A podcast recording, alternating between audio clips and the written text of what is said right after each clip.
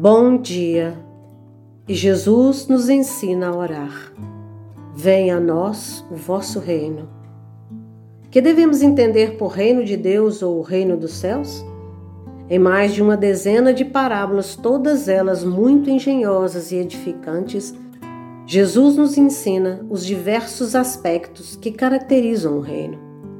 Eis algumas delas: a do semeador, a do joio e do trigo, do grão de mostarda, do fermento, do tesouro escondido, da pérola, da rede, do credor incompassivo, dos trabalhadores às diversas horas do dia, dos dois filhos, dos lavradores maus, das bodas, enfim. Um exame atento dessas parábolas deixa claro que o reino de Deus não é propriamente um lugar de delícias, nem uma organização cujos membros se identifiquem por uma determinada fé mas algo que se encontra no íntimo de nós mesmos o aperfeiçoamento de nossas almas. Segundo o apóstolo Paulo, o reino de Deus não é comida nem bebida, mas justiça, paz e alegria. No Espírito Santo, ou seja, na consciência. Então, o que precisamos fazer para nos tornarmos súditos desse reino? Isso também foi explicado pelo Mestre constituindo mesmo a ideia central de seus ensinos. Podemos citar alguns exemplos. Nem todo aquele que diz Senhor, Senhor entrará no reino dos céus, mas sim aquele que faz a vontade de meu Pai.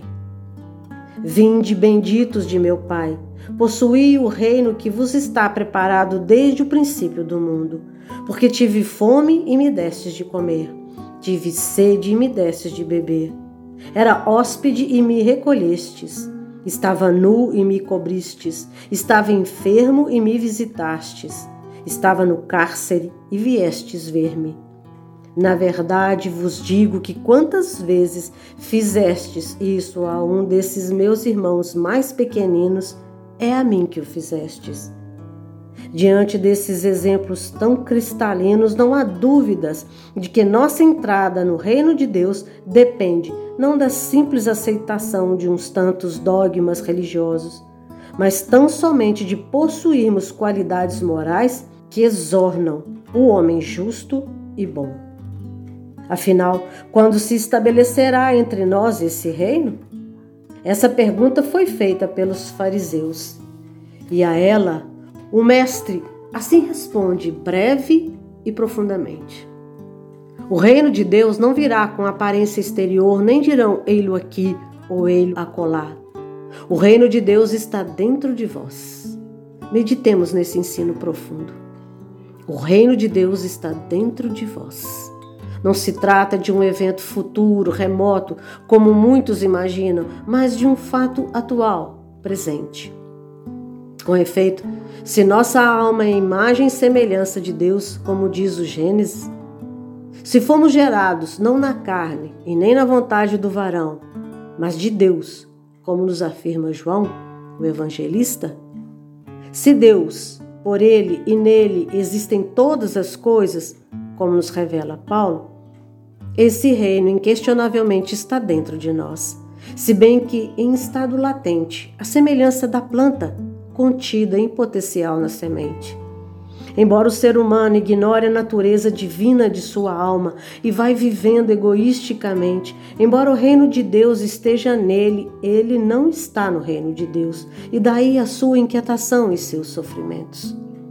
Quando, porém, se faz essa preciosa descoberta e passa a esforçar-se por desenvolver o seu Cristo interno, pautando os atos de sua vida por aquele ideal sublime que consiste em fazer a vontade do Pai, o reino de Deus entra a desenvolver-se dentro dele. Cresce, expande-se, atinge a plenitude e sua alma ganha então uma paz, uma tranquilidade e uma alegria indescritíveis que nada vindo de fora, é capaz de destruir.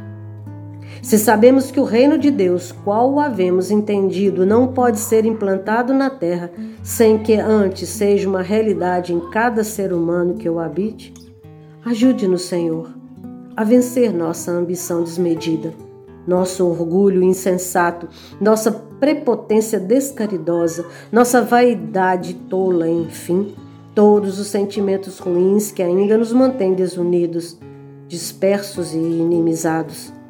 Dá ao Pai que cada um de nós compreenda o dever de cooperar para a civilização universal, sem barreiras de espécie alguma, e que todos sintamos o desejo de viver como irmãos vinculados pelo amor. Que assim seja.